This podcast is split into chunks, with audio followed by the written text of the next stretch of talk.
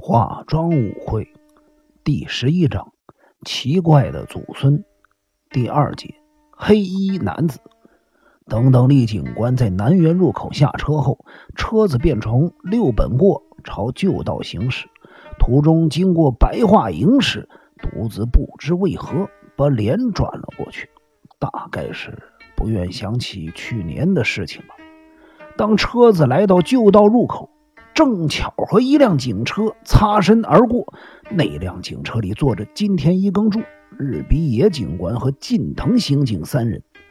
不过双方并未看到彼此。樱井铁雄的别墅位于旧道的闹街往东走的方向。车子开到别墅的正门时，可以看见五六棵青岛的白桦树。独子原本想和西子打声招呼。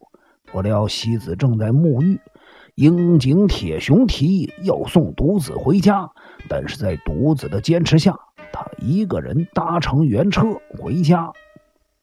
独子到家的时候，虽然附近的积水已经退了，可是栗树依然保持着倾倒的样子。车子经过水泽地时，枝叶茂密的栗树下面，突然间露出了一道男人的身影。那个男人一看到车子，立刻转身往浅间引的方向朝山坡下跑，弯过了对面的山崖，就不见了踪影。那个人的脚步似乎有些踉跄。由于事情发生的太快，独子来不及看清那个人的长相，只知道那个人戴着一顶鸭舌帽，脸上还挂着一副大型太阳眼镜，他的脖子上。好像还围着一条黑色围巾，右手则戴着一只黑色手套。那个人是谁呀？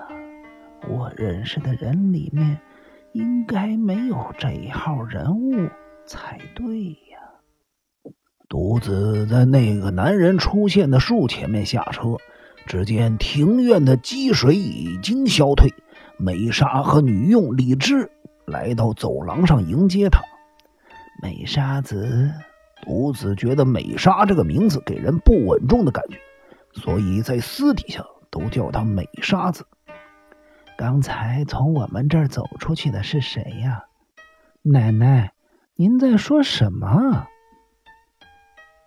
刚才有一位穿着黑衣服的男子从这儿离开，那个人到底是谁呀？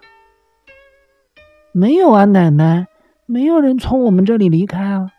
美莎跟着奶奶从走廊进入客厅，一脸无辜的回道：“客厅旁边连着一间厨房，后面有八叠大、六叠大的房间和一间三叠大的佣人房。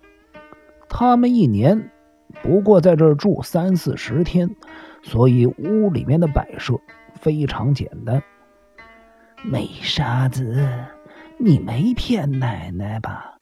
我明明看见一个男人从我们这里走出去，他躲在青岛的栗树下，还从我们这儿走出去，脸上戴着一副太阳眼镜。独子的眼睛里充满了不信任的神色。我根本不知道有男人从我们家里走出去，那个人或许是什么地方的送货员吧？李芝，你知道这么一个人吗？我也不知道，荔枝比美沙子长上两三岁，看起来有些怯懦。那位哥哥没有戴眼镜，再说他早在半个钟头之前就回去了。美莎看看墙上的时钟，现在的时刻是三点五十五分。你说的哥哥是谁呀？就是一言哥哥呀。是一言？嗯。一言来过这儿，他为什么会来这儿啊？奶奶，你不是叫我打电话给飞鸟叔叔吗？当时的水都淹到走廊下面了，我很害怕，所以就把这件事情告诉叔叔了。你告诉飞鸟先生了？是啊，因此叔叔说会派人来看我，他还叫我别害怕。过了一会儿，一言哥哥就来看我了。一言在这停留了多久？一个钟头。嗯，是一个半钟头。一旁的李芝补充道：“李芝，这没你的事儿，你先下去。”李芝离开后，独子和美莎便围着桌子面对面坐下。奶奶，你说你在一点三十五分的时候坐上开往长野园的火车，一言哥哥差不多就是那个时候来我们这儿的。从长野园到我们这儿，光是开车也要两个钟头，所以一言哥哥说他会陪我到那个时候。当时走廊下面还有积水，一言哥哥穿了一条短裤，背着背包。如果真是这样，刚才那个人就不是一言。独子一边想一边说道：“一言一直待到三点半才离开呀。”“是啊。”你们谈些什么？我们聊一些关于阿尔卑斯山的话题。一言哥哥还告诉我一些埃及和阿拉伯的风俗民情，但是我不是很懂啊。唉，要是一言没有这些奇怪的嗜好，真可以说是一位好青年。独子轻轻的叹了一口气，接着说。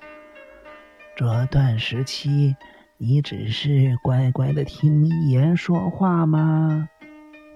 嗯，一言哥哥在说考古经历的时候，看起来非常的快乐。你有没有说些什么，还是做些什么事情啊？有啊，可是，可是什么？奶奶，对不起，因为我无事可做，也无话可说，所以。才一边听一言哥哥说话，一边拿我的刺绣给他看。墙壁的装饰架上有一个非常可爱的藤制篮子。独子站起来，打开那个藤盖，并从里面取出了一块五十公分见方的粗麻布。那是一块有许多色彩艳丽的小方块布搭配而成的桌巾。镯金上的刺绣几乎完成了八成，是一种非常漂亮的蔓藤花花纹。你把这种东西拿给客人看，一言有说什么吗？他夸我绣的非常漂亮。独子神情严厉的说：“美沙子，我不是经常跟你说，所谓的淑女。”有教养的女孩子绝对不会在男人面前卖弄自己的手艺嘛。奶奶，对不起。独子将快完成的桌巾揉成一团，扔进藤篮里，啪嗒一声盖上盖子。看来村上一言并没有告诉美莎沈公无遇害的消息。以及奉千代子来清景泽的事情。